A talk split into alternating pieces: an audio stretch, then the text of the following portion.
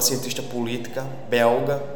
Né? Ela traz uma ideologia pós-marxista, então suas obras, né, sua vasta obra, vai trabalhar no campo da, da política. Né? Então, assim, as principais buscas, as principais obras né, que aparecem associadas a seu nome é a Gramsci e Teoria Marxista, de 79, a hegemonia e estratégia socialista rumo a uma democracia radical, de 85, e as dimensões da democracia radical, pluralismo, cidadania e comunidade, de 92. Então, assim, a Chantal Mouffe, ela é uma filósofa engajada, assim como Sartre, assim como o Foucault, a qual recebe influência também. Então, na década de 60, ela participa ativamente dos movimentos sociais, né? e vincula-se né, aos movimentos estudantis e sociais. Então, ela é uma daquelas autoras, uma daquelas filósofas que também vivencia né, o que prega, vivencia a sua teoria.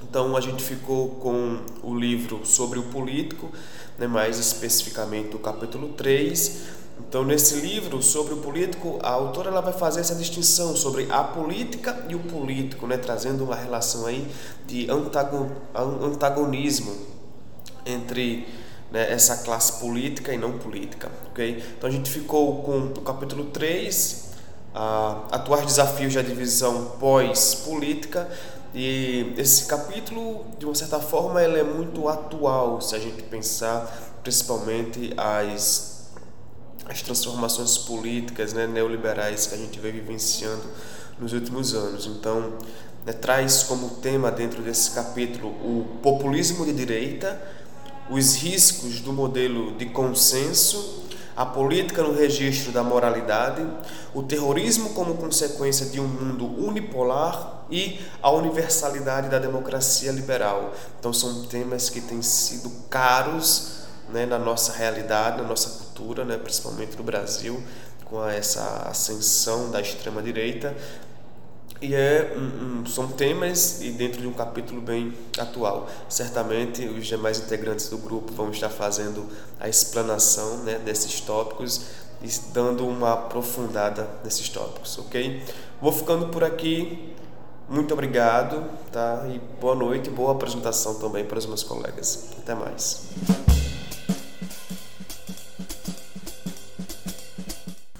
Certo, então eu e o Wagner ficamos responsáveis por apresentar o texto em si, né? De uma maneira bem sintetizada, claro, só uns 10 minutos para cada. E aí eu, eu fiquei com a primeira metade do, do capítulo e ele com a segunda. E aí é, a Nuf começa esse capítulo fazendo uma espécie de introdução, na qual ela aponta para o surgimento desse mundo cada vez mais unido e pacificado, ou seja, essas fronteiras entre esquerda e direita cada vez mais indefinidas.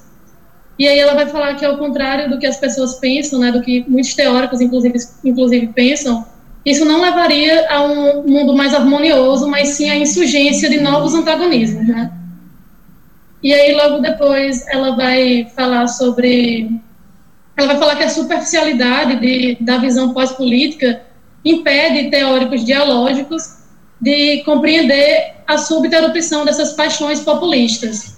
E aí ela vai, vai falar algumas tentativas de respostas da parte deles à, à insurgência dessas paixões populistas. E a primeira seria atribuir esse fenômeno a uma não superação dos atavismos do passado. E como exemplo, eles utilizam o caso da Áustria, que lá teria ocorrido esse êxito do Partido Liberal Austríaco por um não acerto de contas com o passado nazista. E como refutação, ela coloca que essa teoria não se sustenta porque houve o surgimento de partidos semelhantes em países que, incontestavelmente, têm uma relação crítica com seu passado, como Dinamarca, Bélgica, Suíça e alguns outros que ela conta. E aí a outra tentativa de resposta desses teóricos liberais seria apontar para o papel dos eleitores ignorantes da classe operária, que esses eleitores seriam os grandes responsáveis por eleger esses demagogos. E também, como refutação, ela coloca que análises sociológicas já apontaram, já mostraram, né, que eleitores desses partidos existem em todas as classes, e não só nessa classe operária que supostamente seria ignorante e responsável por isso. Então, no desfecho dessa introdução, ela coloca que o grande ponto seria a gente tentar entender esse novo fenômeno partindo da análise dos defeitos dos principais partidos políticos. E aí é, tem o primeiro tópico, né, no caso teve como dois, que seria esse denominado de populismo de direita. E aí ela começa fazendo essa relação entre o êxito do populismo de direita e é, a, a linha cada vez mais tênue entre esse, esse entre esquerda e direita, né, em alguns países, havendo uma espécie de começando a haver uma espécie de consenso no centro, né? E ela vai falar que essa, esse consenso no centro é, colocaria uma impossibilidade de escolha por parte dos eleitores entre projetos políticos e políticos realmente diferentes.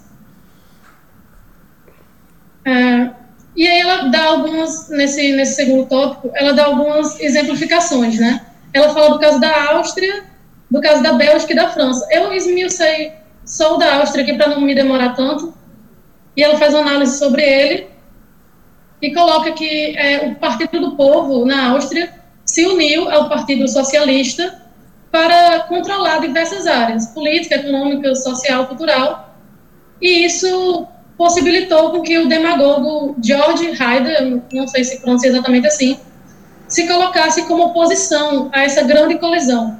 No caso, Haider seria do Partido da Liberdade Austríaco. E aí, na análise dela, dessa estratégia discursiva do Haider, ela coloca que ela consistia, basicamente, em fazer uma fronteira entre um nós, que seria composto por austríacos do bem, e um eles, que seria composto pelos partidos no poder sindicatos, intelectuais de esquerda e etc. E aí, é, esse êxito desse Partido da Liberdade Austríaco não se daria por uma nostalgia nazista, mas sim pela estratégia deles de conseguir um poderoso polo de identificação nessa oposição povo e elites de consenso. E aí, eu só vou citar aqui brevemente o que ela fala sobre a Bélgica, que ela fala que o Vlaams Blok, também não sei se pronuncia exatamente assim, é, se apresenta como a única solução às elites corruptas no contexto político de lá. E na França, semelhantemente, forma semelhante, é, após o Partido Socialista se mover para o centro, esse Jean-Marie Le Pen se declara como o único que desafia o consenso dominante.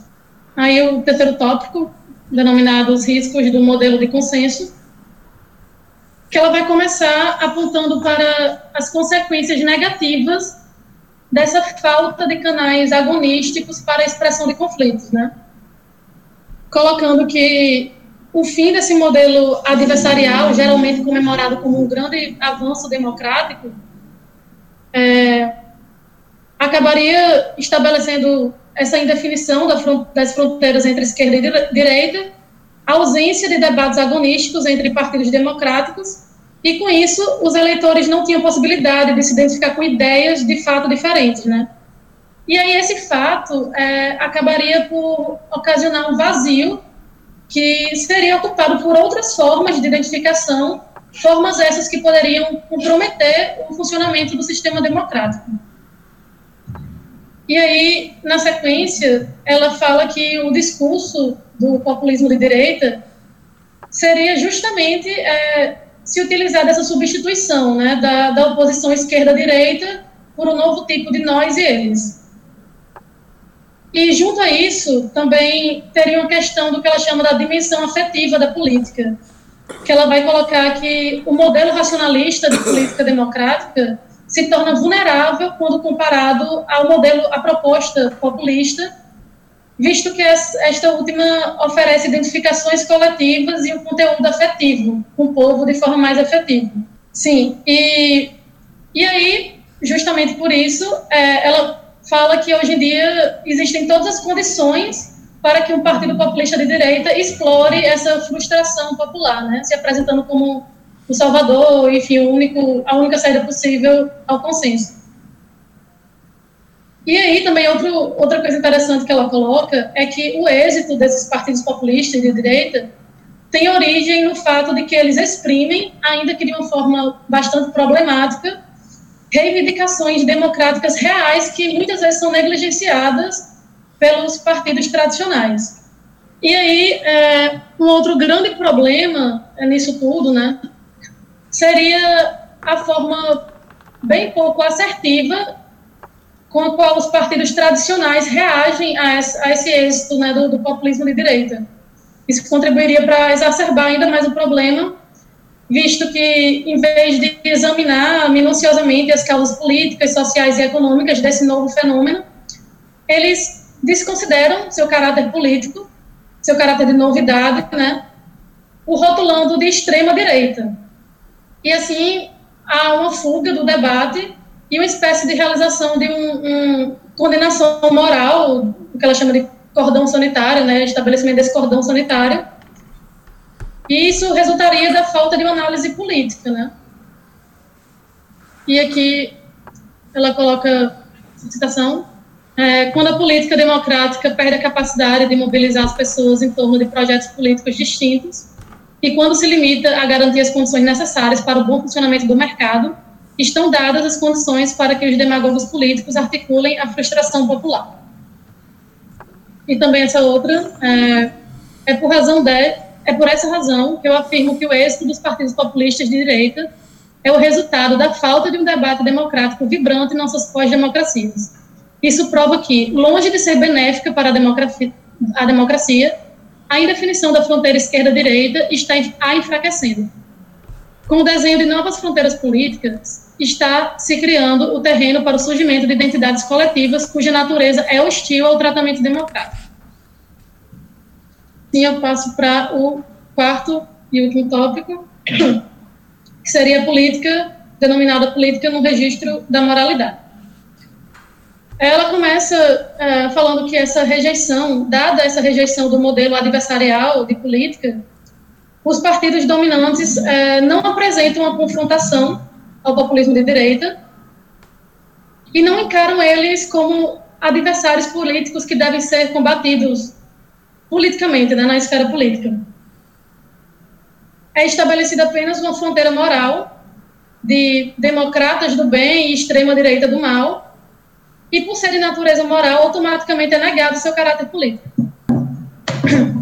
Além disso, ela vai apontar que uma outra vantagem de colocar esse, esse eles né, da, da extrema-direita do mal seria que se poderiam mo mobilizar paixões contra o que foi designado dessa extrema-direita, apelando para um discurso antifascista, né, que seria uma mobilização de paixões entendidas, entendida como uma reação racional de seres humanos morais que defendem valores universais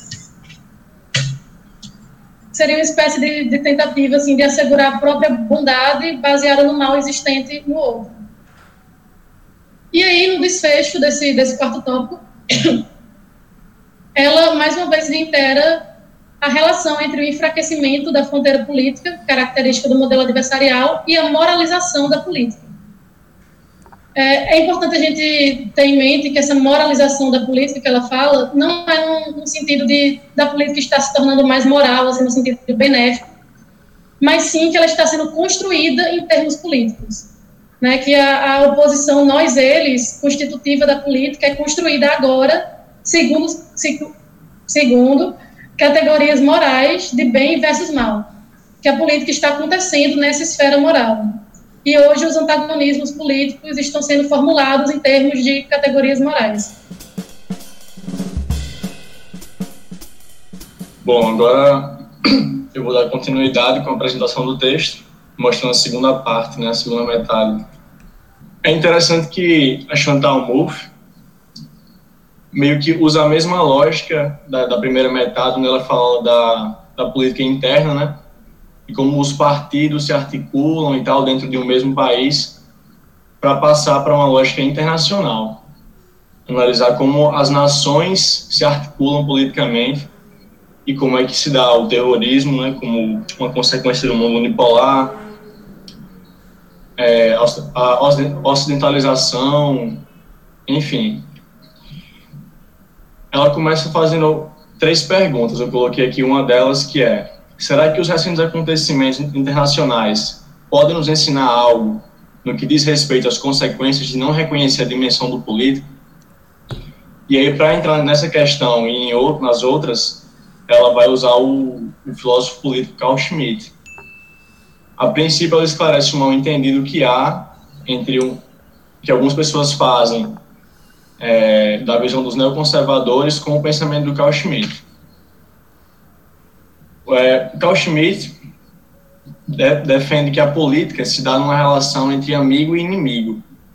Porém, essa relação acontece exclusivamente no âmbito político. No caso dos, dos neoconservadores, que ela cita no texto o George W. Bush, é, com, com a questão da guerra contra o terrorismo, né? eles levam essa relação para outros âmbitos, âmbito da ética, da economia, enfim. Então, no caso, já, já não tem nada a ver com a teoria do Carl Schmitt. Né? É, o Schmitt era um crítico do universalismo liberal, e aí ela cita, por exemplo, a crítica que ele faz aos liberais quando eles se utilizam no conceito de humanidade, né? E não só humanidade, conceito de paz, de justiça, de liberdade, tudo isso é muito problemático, porque na visão, na visão dela, né, e do, do Carl Schmitt, não passa de uma estratégia de usar um conceito universal para furtar a legitimidade do, de algum oponente político, né, de um adversário ou de um inimigo.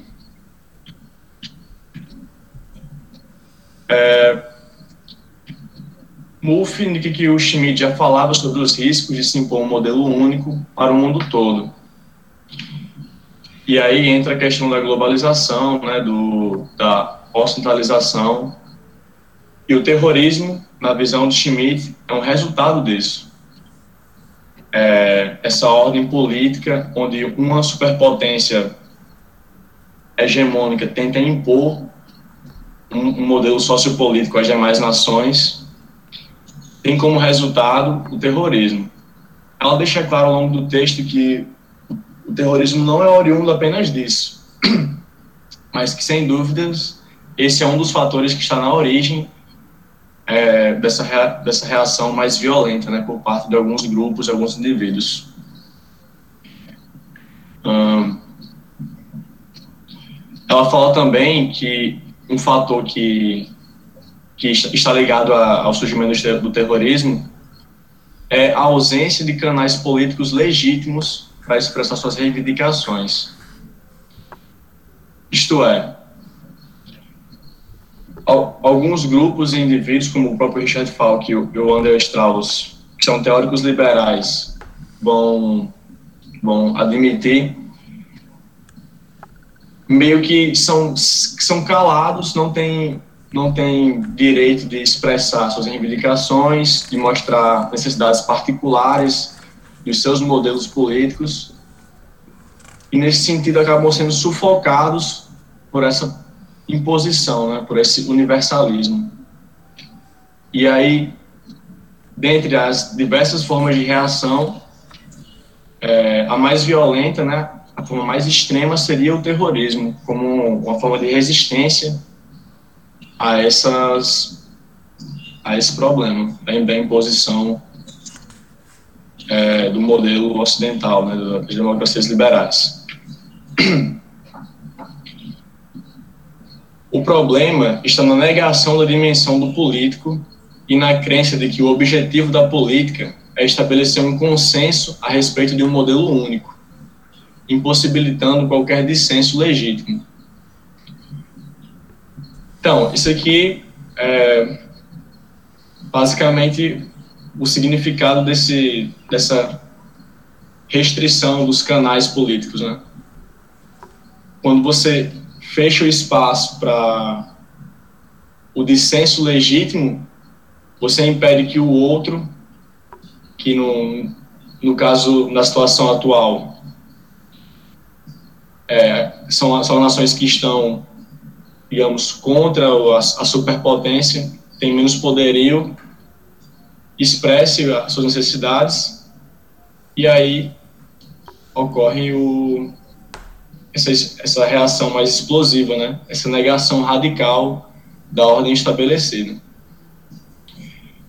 Por outro lado, ela, ela coloca algo que eu achei interessante, que é o terrorismo como um elemento que rompe com as ilusões desse discurso globalizante universalista. E coloca o pluralismo como uma forma de enfrentar o terrorismo. E aí ela vai entrar com, com essa ideia da universalidade da democracia liberal, né? Ela começa dizendo nessa, nesse tópico do texto que é preciso romper com a ideia de que as democracias ocidentais representam o mais perfeito dos regimes, é, que ir contra elas é ser irracional e tal, tudo isso ela, ela sente que é necessário desmistificar isso, né? E aí, para falar sobre isso, ela começa a dialogar com o pensamento do Habermas, que é um dos maiores teóricos é, da democracia liberal. Né? Para Habermas, como racionalista, a rivalidade não resolvida entre liberais e democratas era inaceitável. Nesse sentido, ele tenta resolver o problema por meio da sua abordagem teórico-discursiva. E aí o Habermas mostra né, o caráter racional da democracia liberal para justificar, de certo modo, a sua validade universal. Quando ele faz isso, é, é onde surge o problema, né? Porque ele tende a impor isso aos, a, a todo e qualquer ser racional. Se eu digo que, e, que tal coisa é racional, e de encontro àquilo é necessariamente agir de forma irracional, né? Então, nesse sentido, ele acaba corroborando com essa imposição do modelo ocidental. Não existem alternativas em relação à ocidentalização. As nações que possuem modelos sociopolíticos distintos devem optar entre a destruição cultural ou a destruição econômica. Ou seja, ou as nações incorporam esses elementos dessa dessa política hegemônica, né, dessa superpotência, para se preservar economicamente, fisicamente, ou elas negam isso e aí tem a sua economia destruída, tem, são afetadas de diversas formas, né? Até porque, como sabemos, os Estados Unidos, por exemplo, detêm um controle sobre diversos organismos internacionais e consegue afetar assim com muita facilidade qualquer nação que tenta se opor ao seu sistema. E aí ela fala é, perto do final assim do desse, desse segundo tópico que está na hora de questionar a universalização forçada dos modelos ocidentais. E que está na hora também de questionar a superioridade incontestável da democracia liberal. Por fim, ela usa um, uma frase do um pensamento do Schmitt, né, que o mundo não é um universo, e sim um pluriverso, e cita o Richard Hort, demonstrando que ele, assim como Habermas, não oferece uma estrutura necessária para a prática de uma política democrática pluralista. O Hort ele tem uma visão diferente da de Habermas, é, eu não me aprofundei muito nisso, mas, de certa forma, o objetivo é o mesmo e aí ela coloca ele como um outro autor que oferece uma, uma visão que não, não é suficiente né, para solucionar esse problema. Eu acho interessante que a segunda metade do texto, é, esse segundo tópico, apresenta o problema e apresenta também uma solução. Né? O, o pluralismo é uma forma de contornar essa situação. Tanto a situação do terrorismo como a do universalismo, né? É um contraponto direto a isso. Então, é isso. Eu não quis aprofundar muito nos autores, porque até os meus colegas vão falar mais sobre eles, mas espero que tenha ficado claro aí. Caso alguém não tenha entendido alguma coisa, algum ponto, podemos voltar à discussão.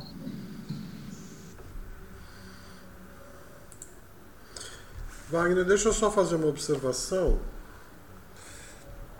É que há uma é que, é que no teu slide há uma citação que você diz que o Schmidt é, para o Schmidt, o terrorismo é o resultado de uma nova configuração do político característico do tipo de ordem mundial que está sendo implementado em torno da hegemonia de uma única superpotência. Né? Tem, tem essa citação. De, então, é, eu só queria dizer que, assim, é, na verdade, essa é uma tese da Chantal Mouffe, tendo por base o pensamento do Schmidt. Tá?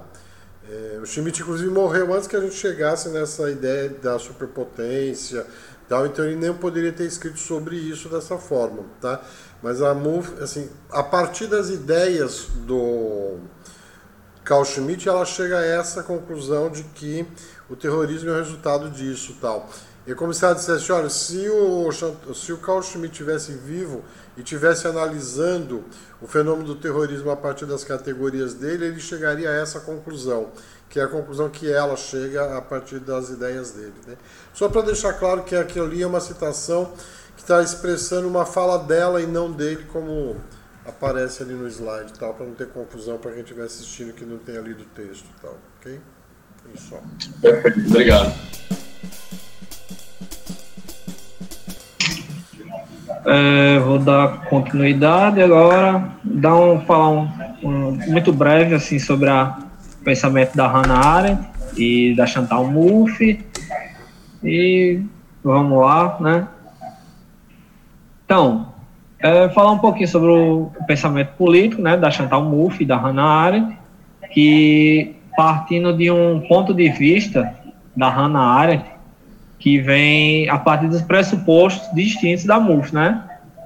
Sendo que, para, o pensar político, vem a adotar um ponto de, de partida das concepções gestadas no período clássico, que vem a conceber como um espaço de liberdade, né? Então, a MUF, por sua vez, ela vem a assumir uma perspectiva de que o político venha a ser um espaço de poder, de conflito e de antagonismo. É, e que podemos dizer que a Hanna e a Mulfi reconhecem o conflito como um elemento constitutivo da política, né? Embora façam sob compreensões bastante diversas. E a minha ideia foi que não colocá-las assim lado a lado com o intuito de realizar uma síntese deformadora das suas teorias e que a partir disso a primeira premissa assim, estabelecida como a, a, reflexão que nasce da, da ideia da política, o espaço em que os conflitos se colocam e se expressam, o que constitui de um modo vital mas é preciso ir um pouco mais além diante das mãos da Hannah Arendt, né? E que, auto, que a política, de acordo com ela, é similar ao, ao exercício da liberdade, se baseando na pluralidade dos homens, né? É, se ocupando de um convívio en, entre os diferentes. Sendo assim, não obstante de todas as experiências perversas com o político sendo evidente que o homem é dotado de uma maneira altamente maravilhosa e misteriosa, digamos, um dom de fazer milagres, de agir, de tentar impor um, um novo começo, né? E a Arendt, ela não se incomoda em se impor assim, nas categorias de nem direita, nem esquerda, e muito tampouco uma assim, realista, idealista, né? Ela não tem uma, uma ilusão sobre o estado do mundo, mas ela vem a ser bem firme ao propor que são necessárias as mudanças e, e aconselha a ter a mente que chama de, de essencial.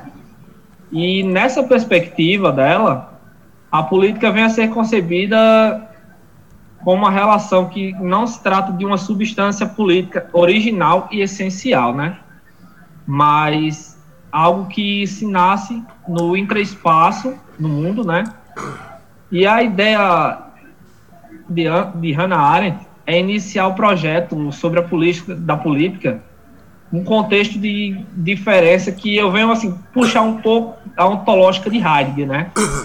No qual a, a política faz a diferença e permite a possibilidade do novo. É, para que isso venha a estabelecer perguntas sobre o, os outros e sobre a, a diferença, né? Propondo uma superação metafísica da presença pelo pensamento da diferença, é, o, o, entendimento da que a política pode ou não acontecer entre as pessoas, é, uma vez que não pelos seres políticos da natureza e sendo assim que a, a política existindo interações e relações entre os seres humanos, né? E nesse sentido, a Hannah Arendt, ela contribuiu de uma extrema importância é, ao incluir a, a, interação no projeto político da diferença, né? E a, a Chantal e a, e a Arendt compa vem compartilhando dessa mesma visão política, né? Como um espaço de expressão da diferença, sendo que, embora elas façam sobre fundamentos divergentes, né? a MOF vem a entender que a Arendt fala da pluralidade como um meio né, que se venha a alcançar o consenso, argumentando o argumento que é fortemente criticado, né? A MUF vem a, deseja reconhecer essa política como um espaço de conflito, de pluralismo, que deve ser orientado enfrentado de maneira de maneira política, né? É, as questões políticas sempre envolverão decisões que optem por alternativas conflitantes e há conflitos que jamais poderão ser resolvidos por meio de argumentos racionais e conforme apregou na perspectiva liberal, né? Isso porque a política é um espaço em que reina a hegemonia de quem possui o poder, né? E a, a realização de consensos tão difundida nas, nas discussões democráticas e políticas, fundamentos em fundamenta-se em atos de exclusão, uma vez que essas consonâncias racionais não são plenamente exclusivos, né?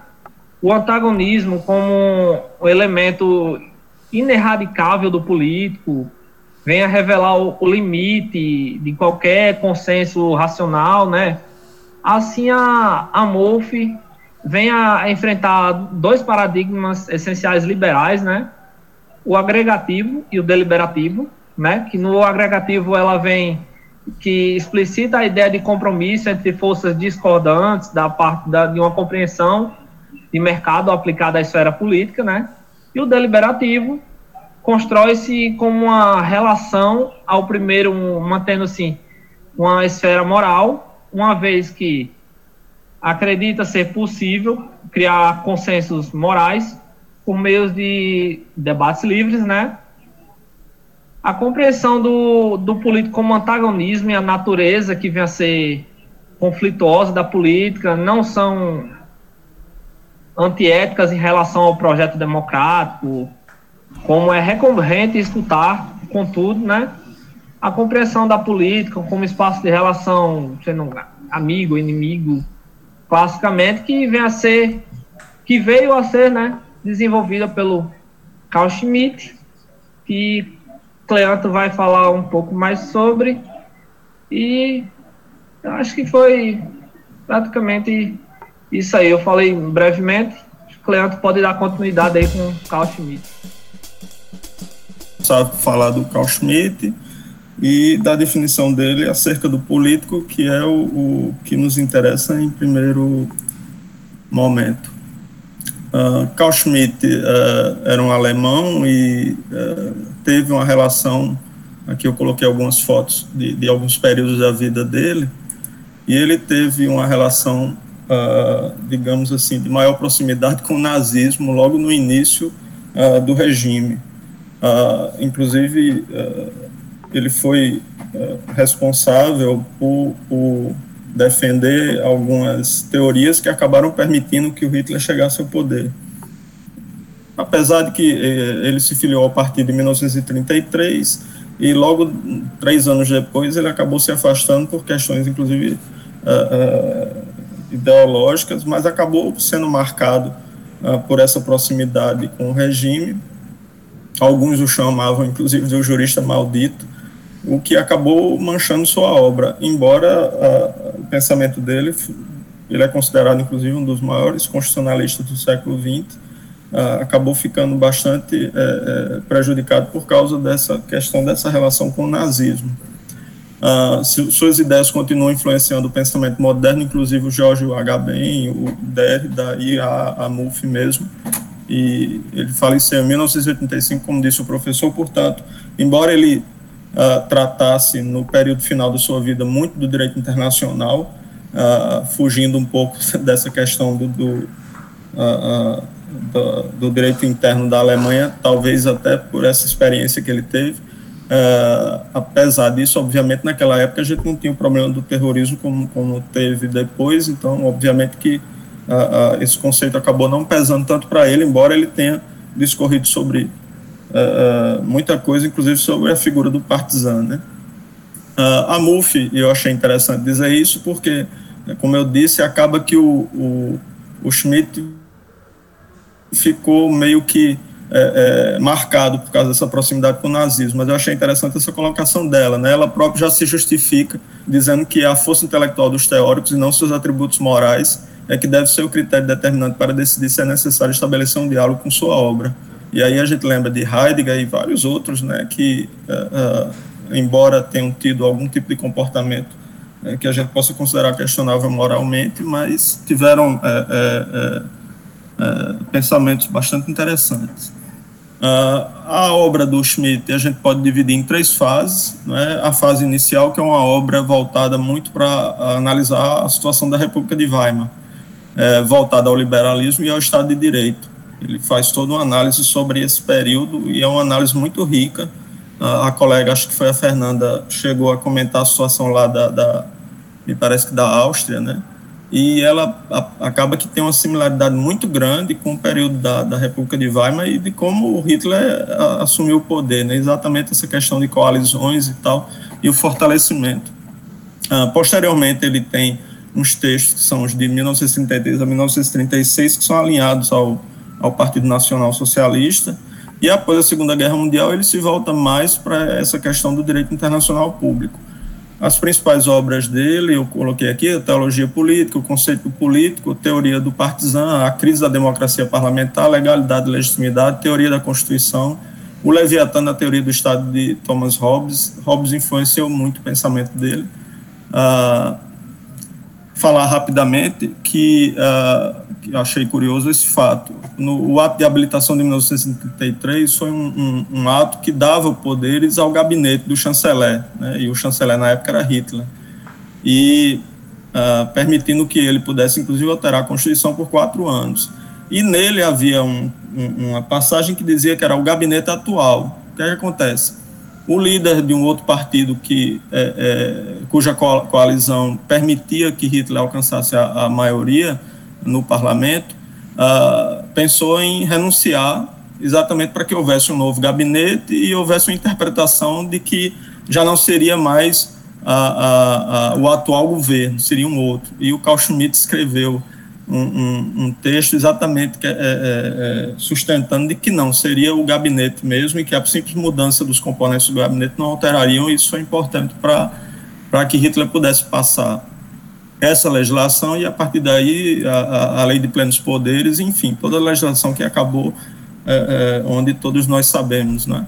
Ah, é bom destacar que Hitler, é, embora alguns pensem que não, mas ele foi eleito democraticamente, né? E, e então, isso não deixa de ser curioso. O Schmidt ingressou no Partido Nazista em 1933, como eu disse, acabou sendo expulso em 1936, ocupou o cargo de professor da Universidade de Berlim e de várias outras universidades, Colônia também. editor do jornal nazista para os juristas e foi conselheiro também de Estado da Prússia. Depois da guerra foi mantido preso no campo de concentração entre 45 e 46 e foi transferido para Nuremberg. Como não houve nenhuma acusação formal contra ele, ele acabou sendo liberado, mas, como eu disse, acabou ficando marcado por essa aproximação com o nazismo. As preocupações teóricas dele, ele tinha uma crítica, uma aversão muito forte ao liberalismo político e ao sistema parlamentar, uh, principalmente analisando, como eu disse, esse período da República de Weimar, uma crítica ao Estado de Direito burguês, que inclusive influenciou muitos marxistas, e para ele a distinção entre o amigo e inimigo é fundamental, tanto na guerra quanto na política. No conceito de político, uh, ele diz o seguinte, que o conceito de Estado pressupõe o conceito de político, e este pressupõe, por sua vez, a diferenciação exatamente entre o inimigo e o amigo. O inimigo político não precisa ser moralmente mau, e isso aí é importante a gente destacar não precisa ser esteticamente feio, ele não tem que se apresentar como concorrente econômico e talvez pode até mesmo parecer vantajoso fazer negócios com ele. Ele é precisamente o outro, o desconhecido, e para sua essência basta que ele seja, em um sentido especialmente intenso, existencialmente algo diferente e desconhecido, de modo que, em casos extremos, sejam possíveis conflitos com eles, os quais não podem ser decididos nem através de uma normalização geral empreendida antecipadamente, que é a legislação, e nem através da sentença de um terceiro não envolvido imparcial, que seria o judiciário, ou seja, uh, uh, seria o campo exatamente da política. O inimigo, como ele dizia, não é algo que se deve eliminar por qualquer motivo, ou que se deve exterminar pelo seu desvalor. O, é, é, lógico que para a gente a carga da, da, do termo inimigo acaba né, tendo um peso muito belicoso, mas na verdade a, a, a teoria dele é um pouco diferenciada. Uh, ele chega a dizer, inclusive, isso, que o inimigo se situa no mesmo plano que eu, e por esta razão devo me confrontar com ele para adquirir a minha medida e o meu limite, ou seja, é quase como se fosse necessária essa figura do inimigo, quase não, era necessária a figura do inimigo, segundo a teoria dele, até para existir a relação da política. Uh, com relação ao pensamento liberal e a negação da política, eu encontrei esses, essas duas passagens que achei interessante. De uma forma extremamente sistemática, o pensamento liberal contorna ou ignora o Estado e a política, movimentando-se ao invés disso em uma polaridade típica e sempre recorrente de duas esferas heterogêneas, ou seja, ética e economia, espírito e negócio, educação e posse. O conflito político de luta no pensamento liberal se converte no lado econômico em concorrência, enquanto no outro lado, o lado espiritual, se converte em discussão. No lugar de uma clara diferenciação, diferenciação entre ambos os estados distintos de guerra e paz, surge a dinâmica da eterna concorrência e da eterna discussão. Com isso, a política se submete a uma moral individualista. Daí a crítica dele ao pensamento liberal e o individualismo que ele carrega. A eliminação da distinção amigo-inimigo representa, segundo Schmitt, o fim da própria política. E aí ele diz, toda compro... melhor, aqui quem fala é o Pontes e a Dunda, né? Toda contraposição religiosa, moral, econômica, ética ou de outra categoria transforma-se em uma contraposição política quando é forte o suficiente para agrupar os seres humanos efetivamente em amigos e inimigos. O conflito amigo e inimigo é da essência da política. A identidade e a amizade é que atribui o substrato ético da, da unidade política e não existe sem que haja um elemento diferente, a partir do qual essa identidade possa ser reconhecida e afirmada. Tal diferença é exatamente a figura do inimigo. Na visão de Schmitt, todo individualismo precisa negar o político e o faz no liberalismo negando a sua dimensão antagônica, a pretexto de dar uma solução uniforme e racional para tudo. Schmitt fala então que todo consenso se baseia em atos de exclusão e por isso é impossível um consenso racional, inclusive em sua plenitude. Ou seja, na lógica que ele defende, o liberalismo acaba resultando nessas exclusões que a gente inclusive pode reconhecer por aí. O político é constituído a partir de uma relação de oposição e heterogeneidade de formas de vida que se contradizem de maneira extrema. Hoje, o político é jogado à esfera moral, estabelecendo a diferenciação entre nós e eles, não com base em categorias políticas como ele defendia, mas morais. Assim, a esquerda e a direita foi substituída pelo certo e o errado pelo bom e mal. Isso a gente vê, obviamente, nos discursos políticos de hoje em dia. Basta ver o Trump, o, o, o próprio Bolsonaro né, que em vez de discutir é, é, com profundidade as questões políticas, prefere acusar o outro de, de, de, de questões morais, enfim, ou então traz para o palco da discussão as questões econômicas que, que a, a, é muito mais fácil né, de enfrentar. O erro do racionalismo liberal reside exatamente em ignorar a dimensão afetiva, uh, as paixões que as identificações coletivas mobilizam e que não desaparecem com o avanço do individualismo e do racionalismo. Então, é um outro problema que ele levanta, né, de que uh, uh, essa lógica que o House tem, que o Habermas tem, de procurar, com essa filosofia, filosofia liberal, um racionalismo uh, de consenso uh, absoluto, ele acaba deixando de fora essa uh, toda essa questão do, do, das paixões, dos interesses do, do, homem, né? E é isso exatamente que a, a própria Moff acaba questionando. Ela, a partir das ideias de, de Schmidt, fala que o fim do modelo adversarial de política, comemorado como um avanço, na verdade levou à indifer indifer indiferenciação das fronteiras entre esquerda e direita, e ao fim de um debate agonístico entre partidos democráticos, confronto entre projetos políticos distintos, criando um vazio que foi sendo ocupado por outras formas de identificação, muitas vezes antidemocráticas. A ideia do espaço da política como lugar neutro, no qual grupos diferentes competem por posições de poder, sem questionar a hegemonia dominante ou qualquer intenção de transformar substancialmente as relações de poder, leva a uma verdadeira competição entre elites, e é contra isso que ela se bate, com base nessa diferenciação de Schmitt. Já na visão de Mouffe, no modelo agonístico está em jogo a própria relação de poder, sua própria configuração. É um conflito entre projetos hegemônicos opostos que jamais podem ser acomodados racionalmente.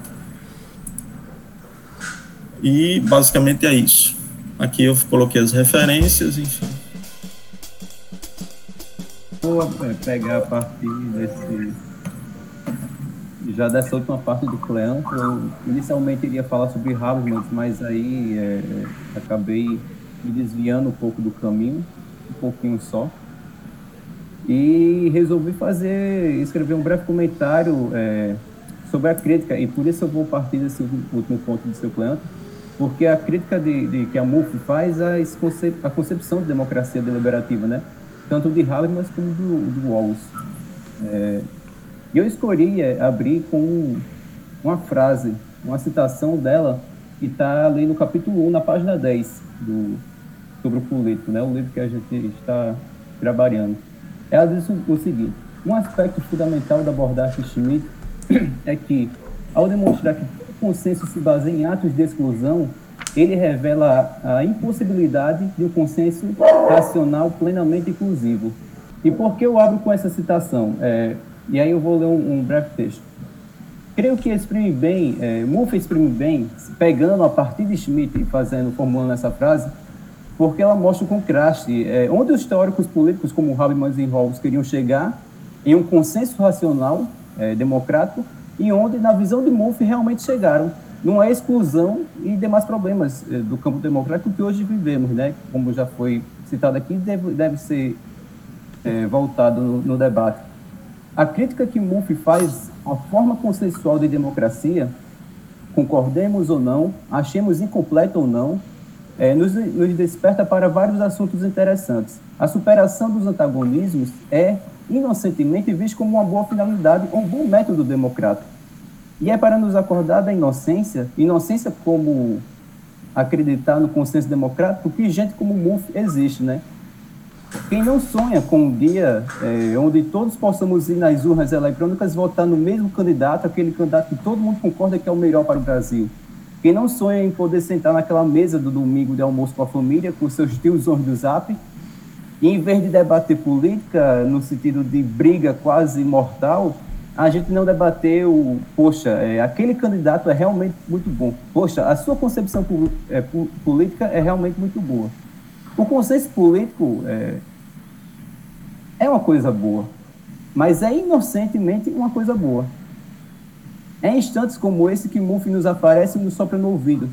Que, na verdade, na verdade, pensando assim, pensando no consenso democrático, estamos sendo extremamente antipolíticos e pós-políticos. Esse é o problema que Murphy cumpre tanto em Habermas como em Walls. Os dois filósofos teorizavam, em linhas bem distintas, diga-se passagem, que o modelo da democracia deliberativa, é, em busca do consenso, seria a melhor forma para uma sociedade democrática. Os dois cunhados em um quê teórico kantiano, né? Os dois têm um livre, inclusive, debate sobre democracia deliberativa. E o Walls até diz em uma entrevista após isso que, a, a, na verdade, foi briga de família, porque os dois são de matriz kantiana.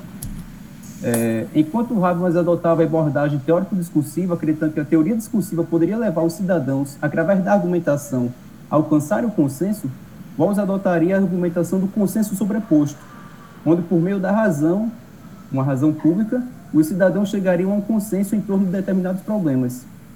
É, vale lembrar que para Muff, além de antipolítico, esses pensamentos também são pós-políticos, como já tinha dito, pois querem passar por cima das divergências que, para Muff, é algo natural da política. E para esses casos, lembra Muff que, e aqui vou uma citação é, da página 3, a crença na possibilidade do consenso racional universal pôs o pensamento, o pensamento democrático no caminho errado. Em lugar de projetar as instituições que, por meio de procedimentos supostamente imparciais, reconciliariam todos os interesses contraditórios, a tarefa dos teóricos e públicos democráticos deve ser, deve ser imaginar a criação de uma vibrante esfera pública agonística de contestação, na qual diferentes projetos políticos hegemônicos possam se confrontar. Fecho aspas. O antagonismo é parte constitutiva das, das sociedades humanas. Direcionar esse antagonismo para uma disputa agonística é a condição sine qua non, nas palavras da própria de efetivo exercício da democracia. É interessante que ela, é, se me for a memória, no início do livro diz que vai tratar sobre é, a ciência política, né? mas nessas partes ela está falando da teoria política, né? quando, por exemplo, é, é, diz que o antagonismo é uma parte constitutiva da sociedade humana. Algo que, inclusive, leva muito é, a algo como o pensamento do próprio Hobbes, né? vai influenciar muito Carl Schmitt Logo, o racionalismo exagerado na política liberal, que quer resolver por meios não políticos assuntos da política, e aí vale aquela crítica, inclusive, que muitos fizeram, a, por exemplo, alguns ministros do atual governo, de tentar neutralizar o ministério, colocando uma pessoa, abre aspas, uma figura técnica, né? É, é o caso de querer resolver por meios não políticos coisas políticas, ou usando da razão dialógica do Habermas ou da razão pública do Walls, comete o erro de querer passar a razão não mais como um instrumento, mas como uma régua normativa em todos. E se vale uma última citação aqui, uma, da página 5, o erro do racionalismo liberal é ignorar a dimensão afetiva que as identificações coletivas mobilizam e imaginar que essas supostas, abro aspas, paixões arcaicas irão certamente desaparecer com o crescimento de, do individualismo e o avanço da racionalidade. Mas certamente não desapareceram, certamente não erradicaram, ainda são muito bem presentes. E aqui termino minha parte. Ok. Bem, eu fiquei, eu e Alisson ficamos com as partes de ficar, fazer alguns links entre a política nacional e internacional, porque em tese seria uma espécie de desafiado sobre alguns acontecimentos Todavia, é, eu acho mais interessante escrever um texto. E nessa escrita desse texto eu acabei fazendo uma coisa muito literal. Mais literária, quer dizer. Então, não sei se vocês vão gostar, mas eu vou ler aqui. E passo alguns breves comentários no, em relação ao que eu estava pensando, ok? Só para deixar claro, eu fiquei, eu fiquei mais com a política nacional e vamos concentrar no acontecimento do, do Bolsonaro, né? E o Alisson posteriormente vai falar um pouco sobre algumas coisas da política política internacional que podem ser linkados a esse testemunho. Ok. Depois da candidatura de Bolsonaro, o apelo ao populismo de direita é um apelo ao populismo de direita é hoje pelo Brasil praticamente um nicho de marketing.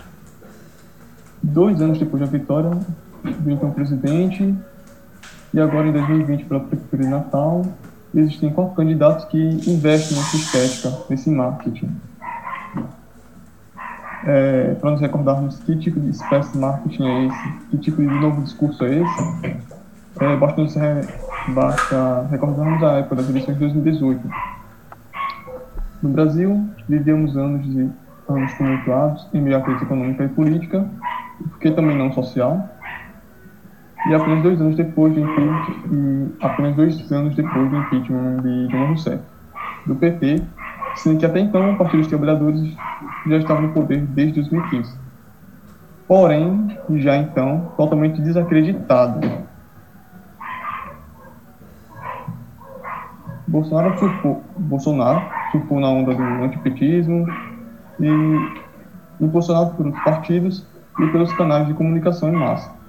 E apesar de seus oito segundos de propaganda política feita nas redes sociais, em especial o WhatsApp, seu palco, seu palco para toda obra, sua linha direta com as pessoas, ou melhor, com os indivíduos sentidos e de opiniões em crise. É, conservadores que sentiam na pele que suas opiniões já não eram a última palavra, dentro e fora de suas casas, e não estavam curtindo isso. Mas, de, mas não apenas estes, estes conservadores, como também as massas de desempregados, como as massas das igrejas, as massas cansadas das várias políticas, como as massas das pessoas que não gostavam de nenhuma política. Porque então era um objeto até fora da realidade de ação e até de conversação e de linguagem deles. Até o ponto de, de fazer comunicação com pessoas que não gostavam de fazer política, mas que, todavia, é, consumiam, de certa maneira, um objeto político disseminado, por exemplo, pelo WhatsApp e por declarações. Fugindo dos debates dentro e fora da televisão, assinando ou não suas declarações, dependendo da receptividade, agindo como um verdadeiro demagogo, ainda que às vezes existam dúvidas se ele é realmente o demagogo verdadeiro ou não. E, por fim, quase um mestre das negociatas, oferecendo tudo e todos, da Amazônia aos povos que lá habitam, a fim de alcançar o poder com promessas de progresso. A pergunta que ele não fez calar foi: querem continuar como estão ou arriscar em algo novo? O texto que eu escrevi, o primeiro texto, ele tem visto o seguinte, é, trazer, trazer um pouco a olhar dois aspectos do texto de Chantamuto que eu achei interessante. Um, alguns aspectos, na verdade. Um, é, o partido está então já desacreditado, no caso do PT, que era um consenso, foi um consenso por muito tempo, mas se encontrava agora desacreditado. As mídias de comunicação de massa e o apelo dele pela comunicação de massa, ou seja, o populismo. E, por fim, esse aspecto de demagogo que eu citei, é justamente assinar ou não suas declarações, dependendo de como elas são recebidas, a fim de que se mantenha popular e no poder. Eu também combinei com o Alisson de fazer um breve comentário sobre o Chile. Por mais que não seja política nacional, acho que esse comentário sobre o Chile pode ser interessante em vista de que. Eu vou ler aqui que fica mais fácil depois comentar, né? Por outro lado, como exemplo positivo e atual, não seria de nada interessante esquecer do Chile, que viveu uma onda de protestos por um período de um ano, um movimento que a princípio aconteceu por causa do aumento da tarifa de metrô, desencadeou nesta semana a decisão de reescrever a Constituição de um país, considerando a participação igualitária de mulheres, como também de diversas outras comunidades, como os mapuches, como os mapuches, elegendo a, e aprovando todo o novo Congresso. Esse movimento é talvez o caso de um este talvez seja o caso de um movimento populista de esquerda, que não se propõe a fazer manutenção de poder, quando já hegemônico, mas pôr em movimento a democracia a partir de colocando em xeque as diversas comunidades de um território, a fim de defender seus direitos, tudo que lhe é mais caro, próximo e importante. Então, por que eu achei, por que eu achei interessante fazer esse link? Porque esse caso do Chile é, é legal porque ele põe em vista, como disse, as comunidades que compõem aquele território e que agora vão ter a oportunidade de escrever uma constituição, um regimento para o seu país, e tem em vista suas próprias reivindicações.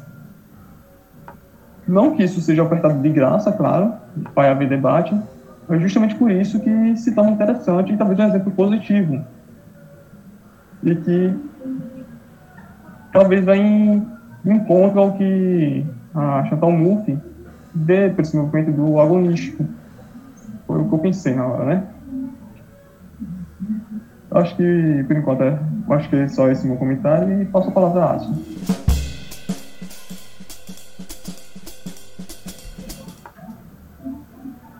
Pronto, vamos lá. Né? É, então, eu fiquei com, com essa parte, né, para linkar com, com os acontecimentos políticos internacionais. É, aí eu queria começar é, falando, vou falar um pouco dos Estados Unidos, de União Europeia, de Reino Unido. E eu queria começar é, voltando ao que a Fernanda tinha falado já na, no início da, da fala dela, sobre essa divisão né, entre esquerda e direita que, que nem sempre fica, fica clara. E a MOF dá o exemplo da, da Áustria, né, onde depois da Segunda Guerra os partidos de esquerda e os centro eles ficavam se alternando, meio que se alternando no poder.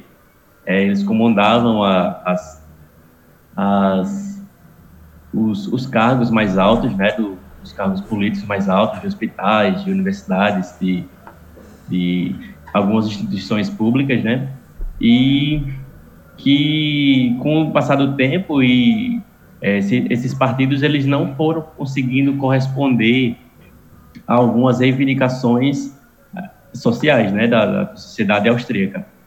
É, e com esse, com esse, com essa não, esse não, com essa possibilidade de, de não conseguir é, promover essa, essas demandas da sociedade, é, aí isso facilitou, né, o, a criação, o aparecimento de uma terceira via que é essa extrema direita populista, que foi o cidadão que a que a Fernanda citou o nome que eu não vou me, me arriscar aqui.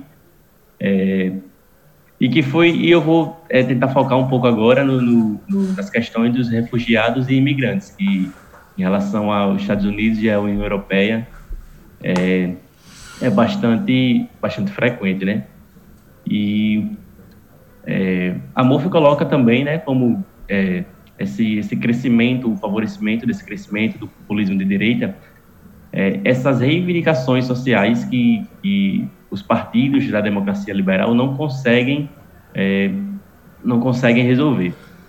Por isso que, que facilita, por exemplo, a questão do emprego, né? Se, se não tem emprego para todo mundo e tem muitos imigrantes e refugiados no país, o que é mais fácil de fazer é um populista chegar, um populista de direita, e falar que a culpa da falta de emprego é justamente né, pelo excesso de imigrantes, pelo excesso de refugiados, fazer com que a sociedade daquele país se volte contra essas políticas de, de apoio e recebimento né, de, desses imigrantes e refugiados. É, e aí aponta principalmente é, aquela divisão entre nós e eles, né? É, o nós somos a sociedade civilizada.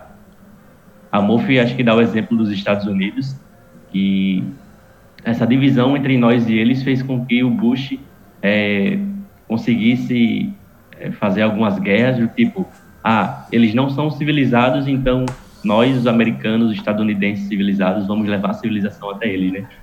E isso fica bem claro agora com o Trump, desde que ele foi eleito em 2016, ele, ele prometeu, ele prometeu construir um muro, né? Ele já foi eleito já com esse com esse discurso populista de direita, onde ele prometia criar um muro entre os Estados Unidos e o México para evitar que é, esses imigrantes e refugiados é, conseguissem acessar o país de forma muito fácil, né?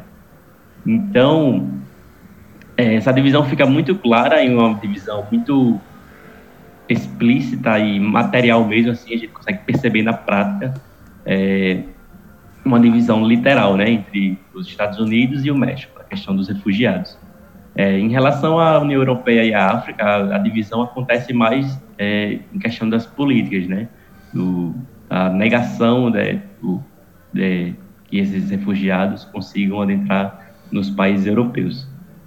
É, relação já ao Reino Unido, né, é, toda aquela questão da, da saída da, da União Europeia, justamente por causa de um dos maiores fatores seriam esse, esse, essa questão da imigração, né? Que os, os, os moradores do Reino Unido eles se sentiam representados mais pelo discurso populista, onde esse discurso seria a negação do, de uma ajuda humanitária, de uma ajuda para os refugiados, é, que diversas outras questões que, que não foram resolvidas, né?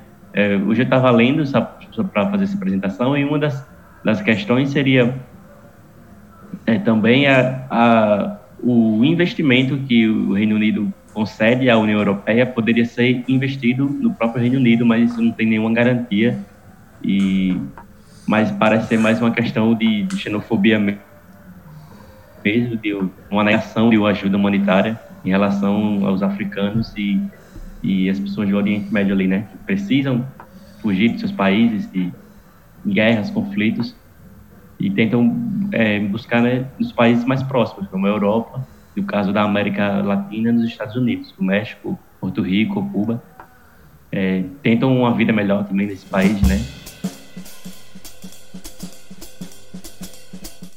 Eu pensei assim, como um, um, um populista de direita se mostra como uma alternativa a um consenso mas quando ele chega lá, ele quer implantar um consenso muito mais autoritário, né? eu, eu acho.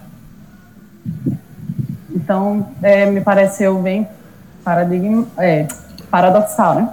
Isso, assim. Ele é uma alternativa para um consenso, mas ele chega lá e ele quer homo homogeneizar mais ainda a coisa, né? E também eu achei muito interessante essa passagem do que eu acho que foi Schmidt que, que é, Chantal Mouffe ela, ela cita, que ela, ela, em relação à racionalidade que o Jonathan falou, né? É, em relação a Habermas, é, que acho que foi Schmidt que falou, ela, é, eu esqueci de anotar aqui, mas foi uma citação dela.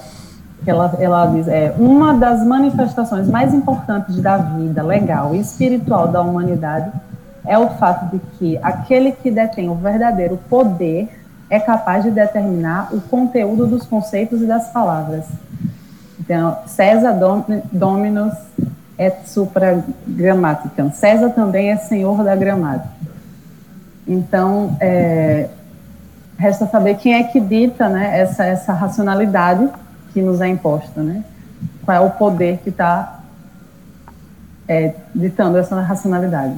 Só para deixar, só para deixar registrada essa citação que está na página 86 é justamente uma citação do Carl Schmitt que ela apresenta. Desde a, da, daquele dia da conversa com Landa, né? Landa ajudou muito naquela conversa elucidar de certos conceitos e tudo mais. E para ter uma visão mais geral realmente da coisa, eu fiquei muito, eu fiquei Acho muito interessante como a posição da MUF, como ela se coloca sensível à posição, é, a certas posições, por exemplo, da, dos eleitores da, da, da, direita populista, vamos dizer assim. Da, que ela vai dizer que a gente rotulou como extrema esquerda, que ela vai inclusive dizer que é um, foi um erro, né? É, é, chamar aquilo de extrema esquerda.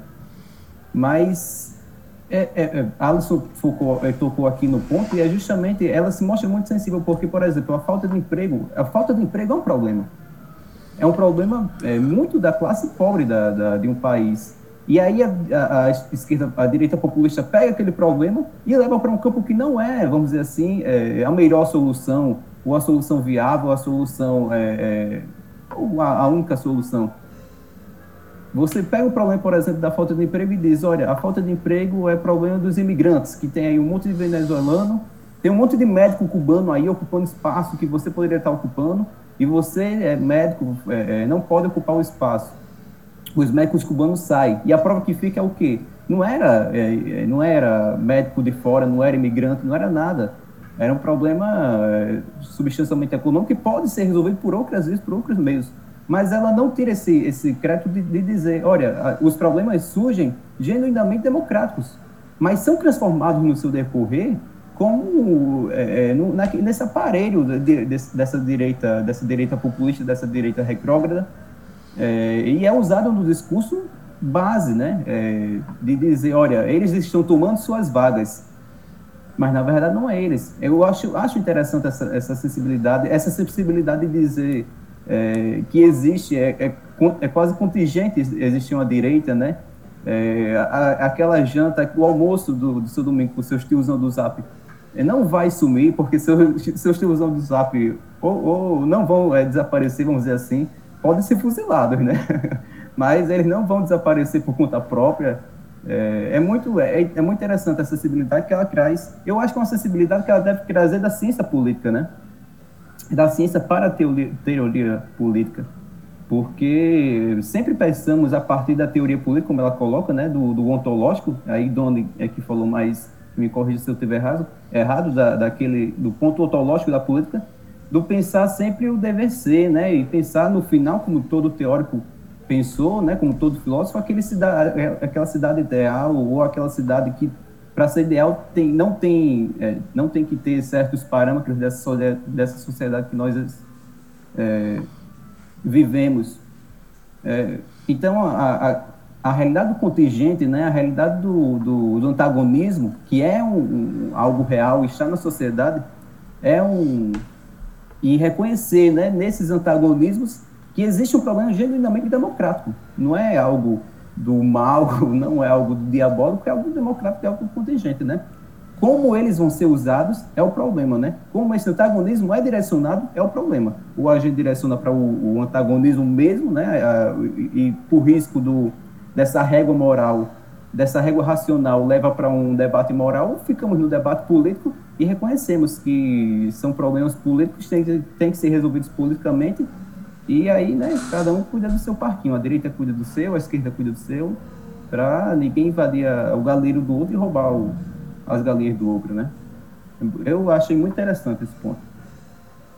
Mesmo acreditando que, lendo assim, claro, né, é, eu não li a obra toda. Eu tive acesso ao Introdução, capítulo 1 e capítulo 3. Mesmo pensando é, nessa, né, é, nesse, desfalque né, de, de achar incompleto, achar que existe, que falta uma coisa mais maior assim, mais estruturada. Jonatas, eu acho que o exemplo mais claro disso que você está dizendo é a experiência nossa mesmo, bem recente, de que um dos fatores que influenciou muito é,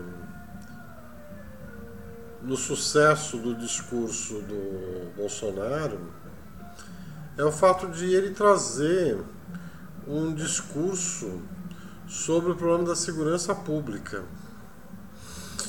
Que a gente tem que reconhecer que a esquerda no governo não conseguiu enfrentar esse problema. Né? Nem em enfrentamentos localizados, onde foi governo de Estado, por exemplo, ou, que é pior, então, em âmbito nacional. Né? E aí você também vai encontrar o que? Também há um deslocamento de um problema que é eminentemente político para o campo da moralidade. Né? Porque assim, o que, que o populista de direita vai fazer? Como todo populista, ele vai apresentar soluções fáceis para problemas complexos. Soluções fáceis e falsas, porque justamente é, uma, é um reducionismo tão grande do problema que ele apresenta uma solução simples, fácil, mas que a gente sabe que efetivamente é, não vai resolver o problema. Então é uma falsa solução. Né? Mas quando eu digo assim que a gente sabe, é assim, uma parcela da população sabe que isso é uma solução fácil e falsa. Para a maioria não, né? Então assim, para muitas pessoas que estão angustiadas, né? A gente, é, assim, o problema da violência pública é um problema real nesse país, não é uma invenção, não é um delírio. Né? Diariamente a gente se depara com esse problema. Um país onde dezenas de milhares de pessoas são assassinadas todo ano, fora que você fala de roubo, de assalto, de todo tipo de violência a que todos nós estamos submetidos, infelizmente. E como você não tem uma resposta para isso, vem o cara da direita e faz um discurso que ele diz que tem a solução para aquilo. Tá? E desloca o problema para o campo da moralidade. Então vem esse discurso de que é, a gente tem problema de segurança pública porque nós estamos falando demais de direitos humanos, né? Então aquele discurso de que a gente assegura o direito humano para o bandido, mas não assegura o direito humano para a vítima, né? É, a ideia de que bandido morto é bandido bom é bandido morto, tá? É, ignora todos os problemas de econômico que estão na base da estrutura da sociedade. Por que, que você tem mais negros sendo assassinados do que branco? Por que a violência é maior numa distribuído demograficamente de maneira desigual na cidade? Né? Então, todos esses problemas são ignorados e são substituídos por um discurso moralista, né? de que é e aí uma solução aparentemente fácil, né? Então, se o problema é que é simplesmente encarcerar todo mundo, pronto, vamos construir um monte de presídio, encarcerar todo mundo e acabamos com o problema da segurança pública, né? Pega meia dúzia de bandidinhos por ali na esquina e chicoteia todo mundo, amarra num poste, chicoteia ali, incendeia a meia dúzia e pronto, resolveu o problema da segurança pública. A gente sabe que não é assim. Mas isso é um discurso que pega muito facilmente, né? A gente viu isso acontecer no nosso país, né? E veja, a esquerda tem dificuldade para aprender com o próprio processo histórico às vezes, né? Porque passado todo esse tempo, você não vê a esquerda com um discurso, uma proposta sobre como enfrentar o problema da segurança pública, que não só não foi resolvido, como se agravou, né? A gente tem um governo em que abre espaço para as milícias o tempo todo. Então a população se armando cada vez mais. Onde é que está sendo feito esse processo de armamentação da população? É nos clubes de tiro, nos polícias, agentes de segurança, milícias. Então assim, você está liberando, na verdade, é, o processo de armar o crime organizado dentro do país. Significa que você vai estar tá piorando o problema da violência, que só no ano passado foram, sei lá, acho que cento e tantos milhões de armas novas registradas no país. E onde é que estão sendo essas armas registradas? Está indo justamente para a mão do, dos marginais, do crime organizado. Né? Então, isso vai explodir lá na frente com o problema da segurança pública piorado em relação ao que a gente tinha. Mas o discurso da solução fácil serviu para engambelar muita gente. Assim. E é fácil entender porque as pessoas são engabeladas com isso, porque é uma angústia real, uma demanda. E as pessoas estão desesperadas com o problema e aparece alguém, né? Edécio, vai lá, boa aula para você. Tá Obrigado, bom, então, só isso eu queria complementar aqui e tal. A gente pega, por exemplo, o caso da prefeitura aí de. Aqui não, aqui temos. É mesmo a segurança sendo um problema, a gente também não, a gente também não pode dizer na prefeitura de Natal que tinha é, prefeituras de esquerda, né? O Carlos Eduardo é, não é, mesmo sendo PDT, aquele PDT que apoiou o Bolsonaro no segundo turno de 2018. É, mesmo aí você olha, por exemplo, a prefeitura de Fortaleza, historicamente sendo governada por, por governantes e prefeitos de esquerda, Agora tem na, na esteira aí do, do, segundo colocado para prefeito o capitão Wagner, né? Aquele que participou daquele, daqueles atos quase milicianos lá, do, do que o, o Cid levou as balas lá por meter a, a recruscavadeira em cima da galera. Ou seja, não é, não é algo do, de Santa Catarina, né? Que tem uma ex-PM aí, é, que tem um pai neonazista, não é um fato do Sul, é um caso aqui do, do Nordeste, historicamente, governado por governantes de esquerda mas é um caso que surge. É, outro ponto que achei interessante, que até a gente comentou com o Landa, né? Por que, que, a, por que, que não há um populismo de esquerda, né? É, é a Chantal Mouffe, ela é a favor né, do, do populismo de esquerda, segundo o que Landa falou. E que a esquerda não consegue passar para prática, ela só fica no, no âmbito estratégico e não passa para prática. E, e, a direita, ela se realiza na, na, no âmbito prático também, né? Então, acho que justamente acho que fica muito mais fácil para a direita se realizar no âmbito prático por esse consenso que é pregado né, do, do neoliberalismo. E eu me, eu me pergunto qual seria o, o, a solução para conseguir colocar na prática a, a esquerda né, e, e ultrapassar essa barreira do consenso. É interessante, Lara, que esses dias eu estava, eu, eu estava por aí pela rede web e encontrei uma crítica que o professor, acho que é da UFRJ, o Christian Lynch ou é Lynch, não lembro o sobrenome, estava fazendo o, o neoliberalismo, né? E ele dizendo o quanto, é, aí junta, por exemplo, o problema do neoliberalismo com o problema desse, dessa, desse discurso falso que o professor já me tinha trazido, como é interessante. O, o neoliberalismo se veste de todas as, as roupas assim de cientificidade, é, sei lá, você está com problema na educação, ah, privatiza a escola, né? Você está com problema da falta de acesso à educação, da voucher para ter acesso à escola privada. Você está com problema de, de saúde, privatiza, você privatiza até a rua, né? A, a, a BR, é, é, sei lá, você privatiza o que dá na mão. Mas, na verdade, na verdade, é um, um, um grande insulto né, à racionalidade é, do próprio liberalismo. Há um mínimo de intelectualidade pois são discursos obviamente fáceis e automáticos. É como se você só precisasse privatizar algo para que algo funcione. É, e claro, né, se você. Aí volta aquela questão: se você dá de cara com. se você dá de cara, por exemplo. É, falamos pelo próprio caso do Natal. A gente vê duas saídas. É, a gente pode projetar duas saídas. O problema é transporte urbano.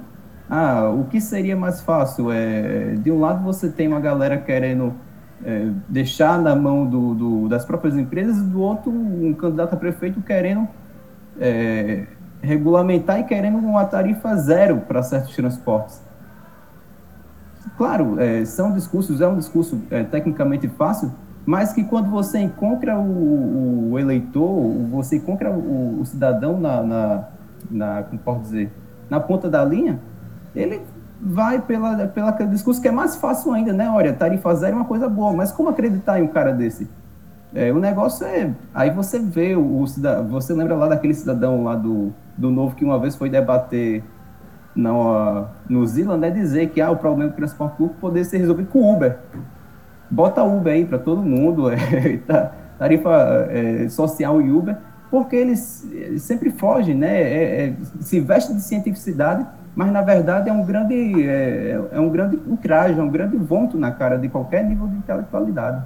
Se ele só não diz como vai resolver o problema do supercongestionamento que vai gerar quando se eliminar todos os ônibus e encher, substituir cada ônibus por dezenas de carros para dar conta disso, né? O problema de congestionamento ele nem pensa como vai resolver isso, né? Enfim. Só para pensar ele... uma dificuldade, tá? Existem muitos outros problemas aí e tal. Mas só um problema que, que já é. A gente vê assim, por exemplo, você tem numa parte da cidade, de repente constrói um prédio com três torres de 20 andares, com não sei quantas dezenas de apartamento. Cada apartamento tem um carro e de repente o trânsito em volta ali, que era super tranquilo, vira um caos total porque você construiu um prédio ali com um monte de apartamentos e carro. Imagina você eliminar o transporte público, substituir tudo isso por carro. Onde é que você vai parar com a quantidade de congestionamento que vai ter na cidade? Como é que fica o fluxo de trânsito na cidade, né? Mas eu queria perguntar uma última coisa para vocês, que eu acho que a gente tem que caminhar já para a finalização mesmo do tempo. É, vocês conversaram sobre entre vocês também e tal. É, que, que vocês acharam assim de importante na Chantal Move nesse texto? O que, que vocês gostaram? Assim, como que ela nos ajuda a pensar toda essa problemática da democracia contemporânea que a gente vem discutindo na disciplina, assim, tal. Como é que ela nos ajuda a enfrentar esses dilemas, hein? O que, que vocês acharam de positivo no texto dela nesse sentido? E obviamente Landa veio para nosso encontro podia se manifestar também, né? Ao invés de ficar só caladinha, podia se manifestar também. Se eu é... começar... Ah, não, Wagner vai começar, então vai, vai. Eu acho que a, a ideia do, do debate agonístico, né? É o principal. É meio anti-intuitivo isso. Eu, eu, me surpreendi quando me deparei com essa ideia.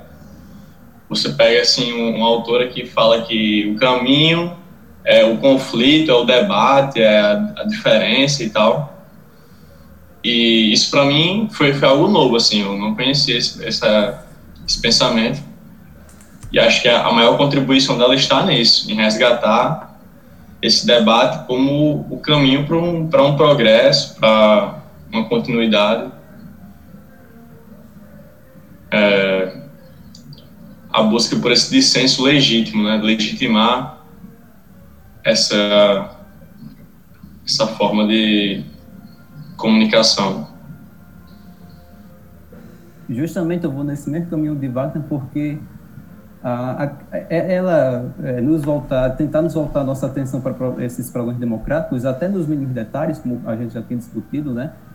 Mas tem uma, um, uma coisa, aí também veio da, da última conversa com o Landa, que foi a questão do, é, vamos dizer assim, da regra de quem pode entrar no debate, por exemplo, né?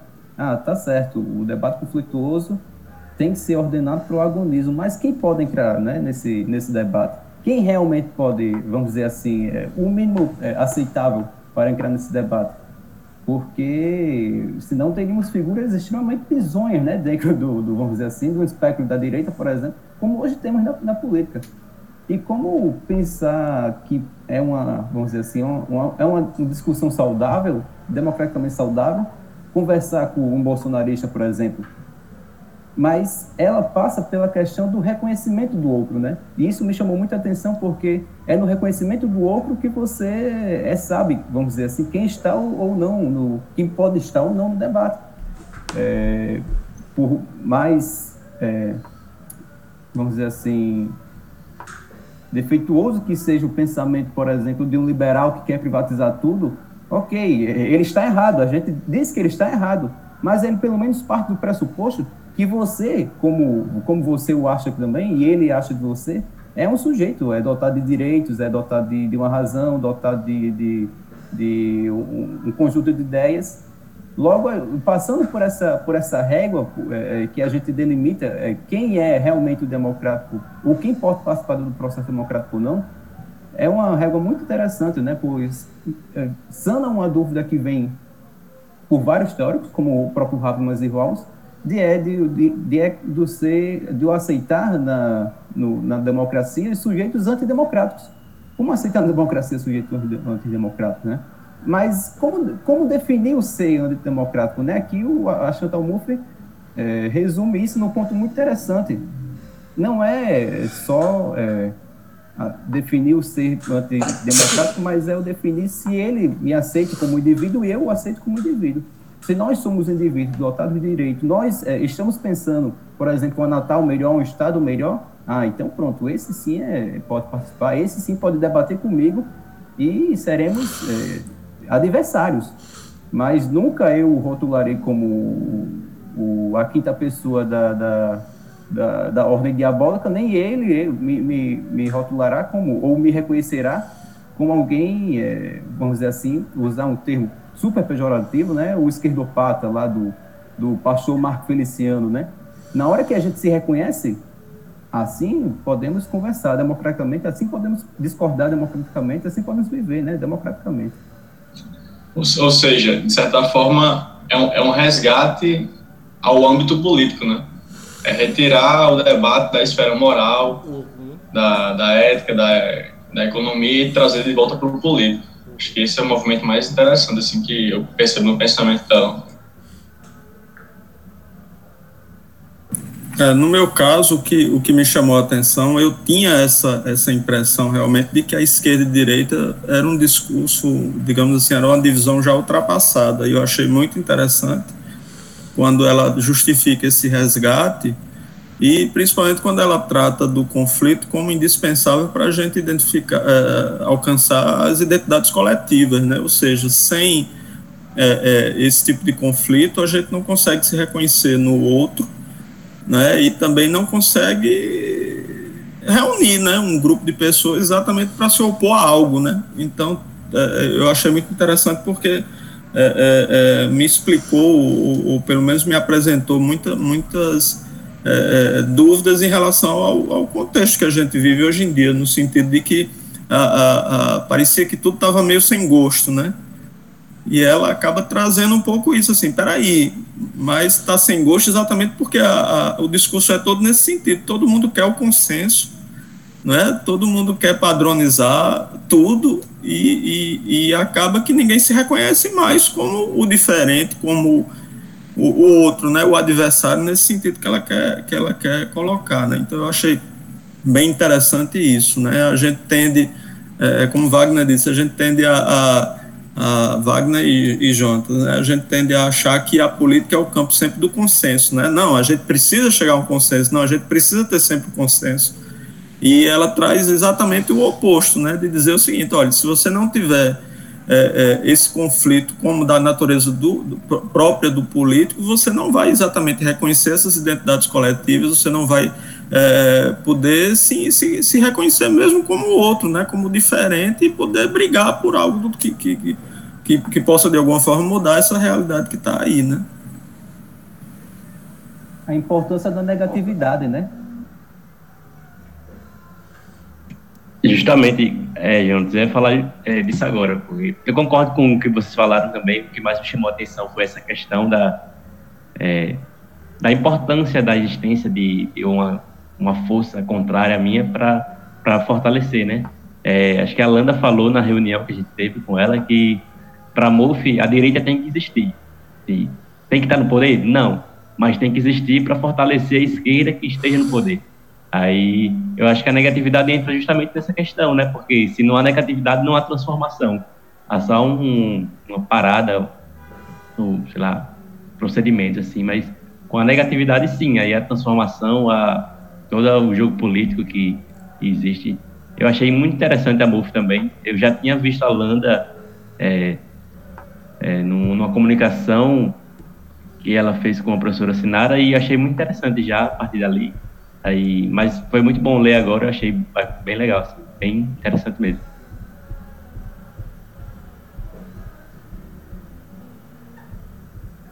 E é, e é, curioso também, eu não sei se, se os colegas concordam comigo, mas é, trazendo para a realidade de hoje, é, é, é, curioso como parece que a, a, própria esquerda aqui no Brasil, ela perdeu um pouco o discurso, né? Está tudo muito parado e todo mundo fica meio que esperando que as coisas aconteçam, né? Então parece que se perdeu esse argumento contrário, né? Se perdeu o discurso, se perdeu exatamente por isso. Parece que todo mundo foi pelo mesmo caminho. E aí, quando surgiu é, é, o, o, Bolsonaro com tudo que ele representa, é, é, todo mundo meio que se perdeu mesmo, né? E ainda não se achou, né? Não consegue se ver como outro, como, é, como algo diferente, não consegue vender nada de, de, de diferente do que está aí, né? Você que conhece a universidade há mais tempo que outras pessoas que estão aqui, vai se lembrar que como nós tivemos há um tempo atrás um espaço de, poli, de polarização dentro da universidade, que você tinha um debate político, né? Aí de repente foi começou a se construir uma espécie de consenso dentro da universidade, que parece que todo mundo pensa do mesmo jeito, né? É, então, a, a, os problemas deixaram de ser problemas políticos e tudo passou a ser problema de gestão dentro dessa universidade. Né? É, você tem cada vez menos espaço de conflito, né? e os conflitos são muito mal vistos. Hoje você tem uma, uma situação que é bizarra em termos de academia, em termos de universidade, que quando você apresenta uma opinião discordante as pessoas é, ficam incomodadas, entendeu? É, você assim, tem cada vez menos espaço de dissenso e de discordância e, consequentemente, de embate político dentro da universidade. Você vê isso na sala de aula, você vê isso nas instâncias burocráticas da universidade, você vê no movimento estudantil, você vê no movimento de professores você vê no movimento de funcionários, Então, assim, parece que a gente está numa situação maravilhosa dentro da universidade, que todo mundo pensa por igual, né? quando na verdade a gente sabe que existem problemas seríssimos e que está sendo tudo jogado para debaixo do tapete porque ninguém quer fazer o debate político. Né? E isso é uma grande, um grande problema. Você tem uma instituição como a universidade, onde o espaço do político está sendo reduzido semestre atrás de semestre. Né? Uma universidade que deveria ser uma instituição eminentemente política. Aí a gente tem cada vez menos espaço de política dentro da instituição. Isso é uma coisa assim que, para quem conhece a universidade há mais tempo, é angustiante. Eu digo que você, eu sei que você também conhece já há mais tempo, sabe do que eu estou falando, então. Não, professor, e, e, além, se na universidade isso é gritante, eu vou dar minha experiência, assim, eu, eu há um tempo atrás, eu gostava muito de assistir a, a TV Câmara aqui da, da Câmara Municipal naquela época que tinha Amanda Gugel, tinha aquele grupo, e era um grupo ainda relativamente pequeno, mas assim, que fazia um barulho danado. Então, é, mesmo quando perdia, eu achava super interessante os debates que surgiam ali.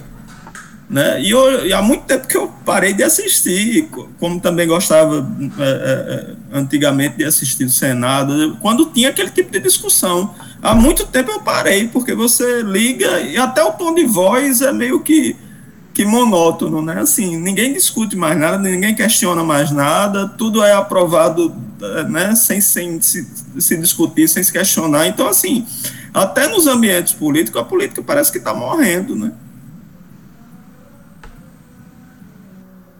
O senhor falou desse, eu lembrei, eu estava assistindo esses dias um, um discurso, apareceu no meu feed do Twitter, um discurso da Heloísa Helena no Senado, e eu assisti assim, discurso e, e, fiquei pensando, que discurso, né? Caramba, que discurso ótimo, aquele discurso que, que se ela dissesse assim naquele tempo, olha, é, você, sei lá, quer se filiar ao meu partido, eu diria sim, eu quero me filiar a esse partido que você faz parte, eu quero é, é, ser dessa mesma concepção política que você faz parte, porque era um discurso super, e era um discurso assim, depois eu, por curiosidade, fui assistir a despedida dela do Senado. Era um discurso super radical, é, ela se declara uma socialista trotskista, né, de Alagoas, mas é, na despedida dela, todos os políticos da, é, é pediram uma parte para se despedir.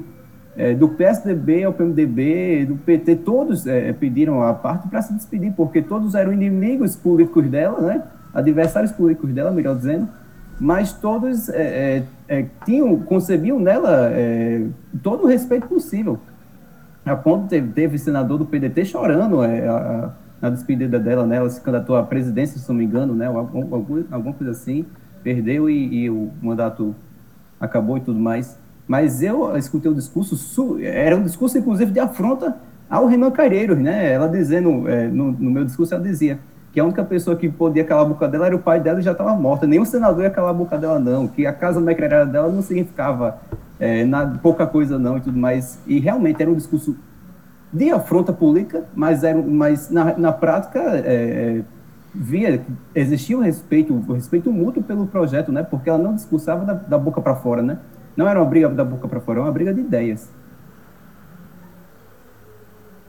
E eu acho que talvez aí seja o que, o que a MUF traz de tão importante, né? Assim, é, é que nessa, nesse debate de ideias é, em que é clara essa oposição, esse conflito, né, é que a, a, qualifica o, o, debate como um todo, né, não é só o discurso dela que é bom, não é só, não, mas como eu disse, mesmo quando eventualmente é, se aprovava um projeto que, que, que ela era contrária, que algum desses, desses políticos que a gente está mencionando era contrário, mas você via que o debate tinha sido muito melhor e que você se reconhecia, por exemplo, eventualmente do lado dela ou do lado uh, do outro lado, mas enfim, mas você sabia qual, qual o seu lado, né? E como eu disse, hoje em dia, eu, eu às vezes brinco com os colegas que eu boto para dormir, né? Para mim não tem coisa melhor do que botar TV Senado ou, ou, ou TV Justiça para dormir, porque é, é sono na certa, né? Então, assim, porque exatamente você perdeu esse discurso, você não sabe com quem você se identifica, você não sabe absolutamente mais nada. Mais alguém vai falar alguma coisa? Senão gostaria de. É, então, pessoal, assim, parabéns é, ao professor por, por essa iniciativa né, de trabalhar com a MOF. É, é, acho muito importante não apenas trazer a questão do, do debate da democracia, mas principalmente pelo fato de ser um debate é, promovido por uma mulher, né, pelo trabalho de uma mulher, né, que é uma coisa que falta dentro da, da academia e são pessoas que estiveram aí um longo tempo trabalhando, no caso da Moff, que é uma filósofa, uma pensadora viva, ela está trabalhando, né? Por isso que, que a gente fala que o trabalho dela, o projeto político dela é um projeto inacabado.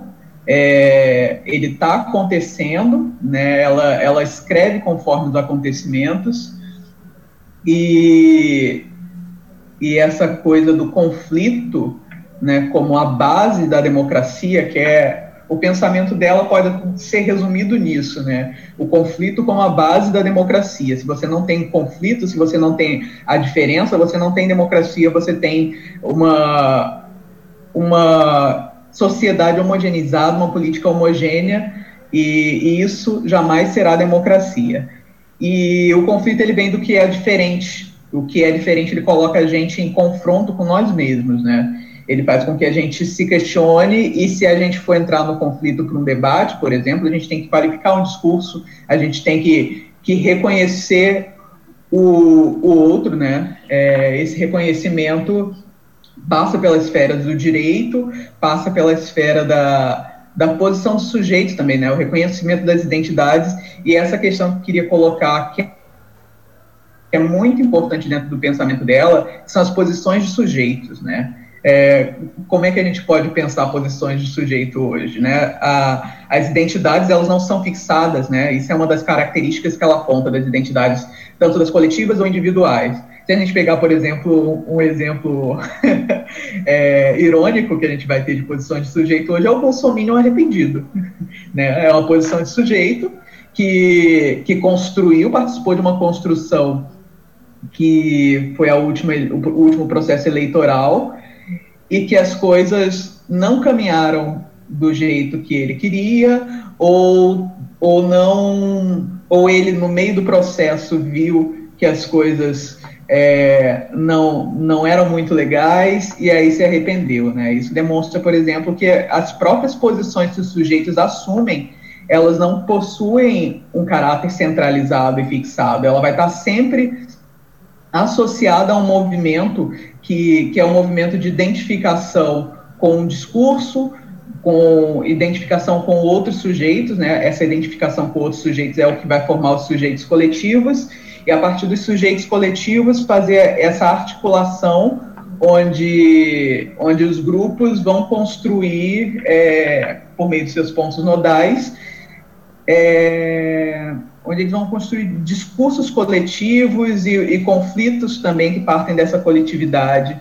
E, e aí é o, o que a Lara colocou, que eu, que eu coloquei, que citei a Morf na conversa que a gente teve, né?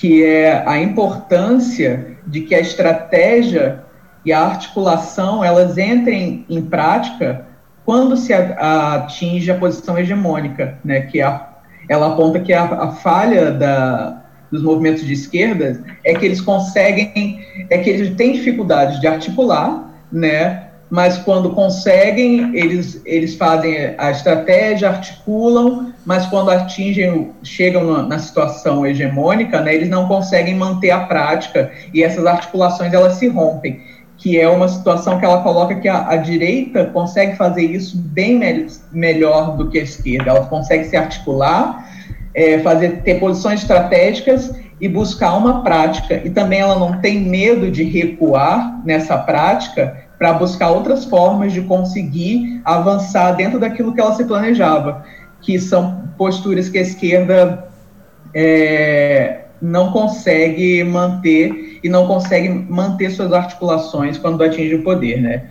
E dentro disso, o, o quanto que o conflito ele é saudável, essas posições de sujeitos não fixadas também são as posições de poderes, elas também não são fixas, né? Hoje a gente vai ter uma direita no poder, mais para frente a gente vai ter esquerda, isso vai ser cíclico sempre, e isso vai e a gente tem que aproveitar isso exatamente para fortalecer é, os discursos e os movimentos, articular os movimentos, não deixar que, que movimentos sociais é, fiquem desamparados, né, principalmente os movimentos sociais que, que estão integrados com o discurso da esquerda, saber articular entre eles e construir blocos contra-hegemônicos que sejam fortes, né. É, tudo isso, tudo isso passa pelo discurso da identidade dentro do pensamento da MOVE, que a gente vai ter em outros livros e tal, que fazem parte, assim, se você pegar todos os livros dela, você tem que reunir eles para pensar o projeto de democracia radical dela, porque você não consegue pegar um livro dela, um trabalho dela e dizer, está aqui o, o, projeto de democracia radical dela. Não. No sobre o político, está uma parte. No retorno do político, a outra parte. No paradoxo da democracia, é outra parte do, do projeto político. A gente não tem isso reunido. E, e a coisa de ser um pensamento que está vivo e em movimento, né?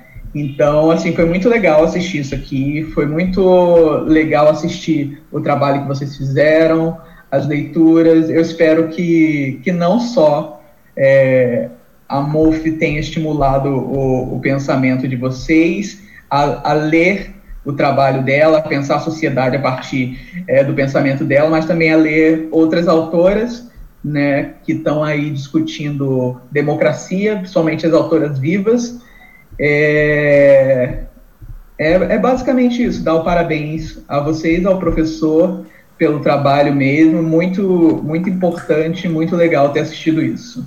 Você estava falando, Landa, aí eu estava lembrando da, da diferença de concepção, né, porque o, da identidade, né, se para chegar, vamos dizer assim, numa sociedade mais justa, o Walls acaba pagando as identidades na posição original, né, para a MOF tem que destacar ainda mais a identidade para se chegar nessa sociedade mais justa. É um belo é, que a gente a gente vive numa sociedade que ela não ela não reduziu as identidades, né? ela ampliou. A cada dia que passa, a gente tem mais identidades surgindo, identidades plurais, essas identidades sendo reconhecidas por vários aspectos, e essas identidades não sendo fixadas. Né? Elas não são fixas e ela vai depender muito do contexto em que o sujeito está inserido. Né? É, a minha identidade aqui é uma, minha identidade lá no Oriente Médio, se me largarem lá para viver lá, é outra, completamente outra identidade que se assume é outra possibilidade. E, e ela coloca isso, né? Os modelos de, de democracia que a gente viu até hoje, eles não deram conta. O tempo foi passando, eles não deram conta da pluralidade dos sujeitos. E a cada ano que passa, o sujeito se, se pluraliza mais e a gente precisa de uma democracia que dê conta e que abarque esse sujeito plural, que abarque a sociedade plural, e não que tente torná-lo homogêneo, e não que tente é, é, pensar esse sujeito, buscar ele para um parâmetro de, de identidade universal, e sim ter esse o reconhecimento desse sujeito e trazer ele para o espaço do político também, né? É, aí é o espaço do, do, reconhecimento também, né? E trazer ele para esse, esse espaço, qualificar ele, e, e nisso é a partir disso que se reconhece a cidadania nos sujeitos plurais, né? Então, então quando ela pensa democracia radical, que é radicalizar a democracia, é que essa democracia abarque essa pluralidade de sujeitos e a sua não fixação também, né? A não fixação desses sujeitos. É, só re respondendo a pergunta do professor que perguntou o que me chamou mais atenção, né? Chamou mais atenção no texto foi justamente isso, o pluriverso, né? Dessa possibilidade de não de não ter que seguir uma ordem mundial, né? De, das diversas populações poderem se se organizarem da, da forma que quiserem. Nessa fase do curso que a gente está, que é o terceiro módulo, que a gente está discutindo democracia e feminismo, né? então a gente está trazendo a contribuição de cinco pensadoras para a gente pensar o tema da democracia. Né? a gente vai ver como essas pensadoras vão se complementando, sabe? Então, a Mary Young vai trazer a ideia da representação de grupos e então ela faz um debate muito grande sobre como que se dá a relação entre o representante e o representado, né? Então, estava é, falando, por exemplo, é, dos embates entre os políticos na, no Senado, por exemplo, né? Então, a Young Pump coloca uma situação assim: é, se eu tenho os meus representantes, eu vou pegar o caso nosso do Brasil, pega lá o, a, o Câmara dos Deputados, 513 deputados, né? Você tem as representações. Então, por exemplo, eu não vou ter uma representação de mulheres que tenha mais de 50% do parlamento, provavelmente. Tá? Mas então, quando eu vou discutir uma pauta que é de interesse das mulheres, os representantes que estão lá defendendo a pauta das mulheres vai ter que negociar isso com representantes de outros segmentos sociais que estão representados lá, né? Porque é aí que você vai construir é, não propriamente consensos, mas acordos, né? Que você faz em, acima, em cima do conflito, né? Então você vai conseguir uma coisa aqui e uma coisa ali, né? A, a Bell Hooks, por exemplo, já ajuda a gente a pensar como que os conflitos dentro do próprio movimento feminista é, gera muitas vezes entraves para a luta política, né? Então ela vai pegar a ideia do que sim, a visão feminista das brancas burguesas em comparação com é, a visão feminista das negras operárias, por exemplo, como isso gera conflitos que precisam ser é, reconhecidos para que a gente possa enfrentá-los, né? Pois a, a gente viu aqui a Chantal Mouffe com toda essa discussão também de como é que você reconhece as diferenças, tá? Que no texto, por exemplo, da hum, Judith Butler, que ela fala da corporificação da luta, né? Então, de como assim a gente transforma um eu em nós no processo das assembleias corporificadas nas ruas, né? Então, os movimentos políticos que aí eu acho que a gente e ainda a gente vai ter ainda a Flávia Biroli na quinta-feira que está trazendo o problema de gênero na realidade brasileira.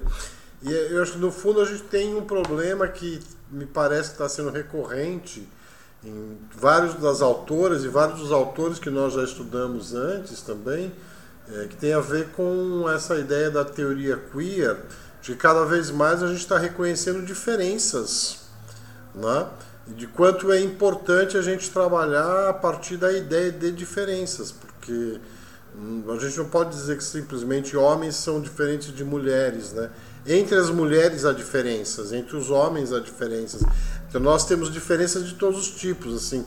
Então, é uma ideia que, dos, que a teoria queer traz é que assim não é a diferença de um grupo para outro, mas reconhecer que todos somos diferentes. Se você tem 7 bilhões de habitantes, você tem 7 bilhões de identidades nesse planeta. Então assim existem né, para usar uma expressão do Wittgenstein, existe agrupamentos por família. Né? Você tem proximidades entre pessoas que têm pontos de tangência. Então, obviamente, eu tenho alguns pontos de tangência entre mulheres, que não existem entre mulheres e homens. Mas quando eu pego operários de fábrica, eu vou ter proximidades entre homens e mulheres que são operários que eu não encontro entre mulheres quando eu junto uma mulher operária com uma mulher burguesa. Então são vários tipos de confluências dessas diferenças. Então talvez a riqueza da democracia esteja justamente nisso. A gente conseguir reconhecer e trabalhar com as diferenças, né?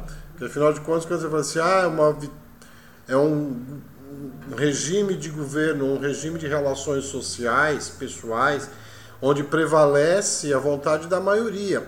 Ó, isso não é consenso, né, gente? É, se fosse consenso, não seria o, o, do, o interesse de um, da maioria, né? É, é, maioria se dá exatamente por conta dessa é, disparidade que há de interesses aí. Né? Enfim, é, adorei o conversa, gente. Foi muito bom. Eu acho que a gente vai ter que encerrar por causa do horário já. Se vocês quiserem falar mais alguma coisa, que à vontade. Tem gente mais saindo. Eu também preciso sair.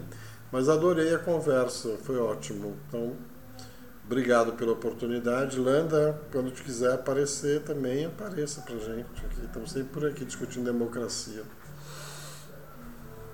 Só chamar que eu apareço. Boa noite, pessoal. Agradeço muito. Obrigada, Alana. Obrigada a todos. Obrigada, pessoal. Obrigada, galera. Valeu, pessoal. Tchau. Valeu, gente. Valeu, Boa noite. Tchau, tchau.